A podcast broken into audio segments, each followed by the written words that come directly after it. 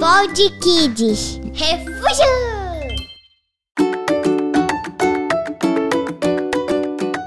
Fala galerinha, começa agora mais um Pod Kids. Na história de hoje, vamos conhecer uma viúva que recebeu um profeta na casa dela e viveu um milagre incrível. E a história de hoje está lá em 1 Reis, capítulo 17. Elias, que era de Tisbe, em Gileade, disse ao rei Acabe: Tão certo como vive o Senhor, o Deus de Israel, a quem sirvo, não haverá orvalho nem chuva durante os próximos anos, até que eu ordene. Então o Senhor disse a Elias: Elias, vá para o leste e esconda-se junto ao riacho de Querite, que fica a leste do rio Jordão. Bebe a água que tem no riacho e come tudo aquilo que os corvos lhe trouxerem, pois eu dei ordem para eles levarem alimento até você. Elias fez o que o Senhor ordenou e acampou junto ao riacho de Querite, a leste do Jordão. Os corvos lhe traziam pão e carne de manhã e à tarde, e ele bebia a água do riacho. Depois de algum tempo, porém, o riacho secou, pois não caía chuva em parte alguma da terra. Então o Senhor disse a Elias: Elias, vá morar em Sarepta, que fica perto da cidade de Sidom porque eu dei ordem a uma viúva que mora ali para que ela te dê alimento. Elias foi a Sarepta.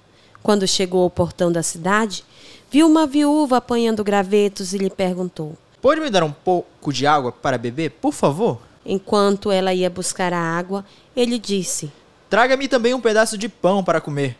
Mas ela respondeu: Tão certo como vive o Senhor, seu Deus, não tenho um pedaço sequer de pão em casa. Tenho apenas um punhado de farinha que restou numa vasilha e um pouco de azeite no fundo do meu jarro. Estava apanhando alguns gravetos para preparar esta última refeição. E depois meu filho e eu morreremos. Elias, porém, disse: Não tenha medo. Faça o que acabou de dizer. Mas primeiro, faça um pouco de pão para mim. Depois use o resto para preparar uma refeição para você e seu filho. Pois assim diz o Senhor, Deus de Israel: sempre haverá farinha na vasilha e azeite no jarro, até o dia em que o Senhor enviar chuva. Ela fez conforme Elias disse. Assim, Elias, a mulher e a família dela tiveram alimento para muitos dias.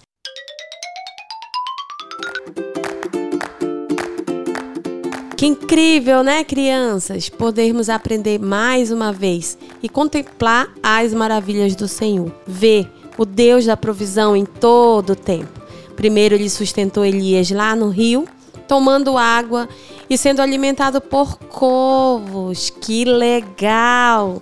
Ver os passarinhos vindo alimentar. E depois ele providenciou uma viúva que também já estava quase sem alimento alimentou Elias e alimentou a ela e todos seus filhos.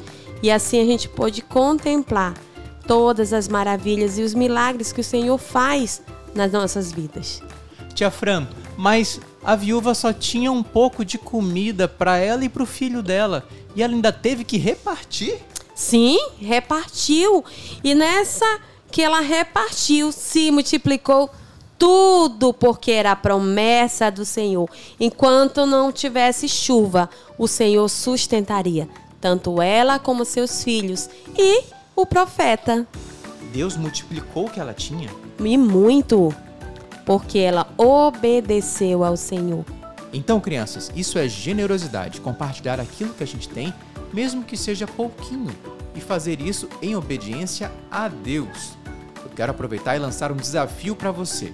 Que tal se ao longo dos próximos dias você pegar um restinho de comida, um pouquinho de comida que sobrar do seu almoço, do seu café, montar uma marmita e abençoar alguém que esteja precisando, alguém que esteja passando fome? De repente, alguém ali num sinal, alguém que fica na rua. Que tal?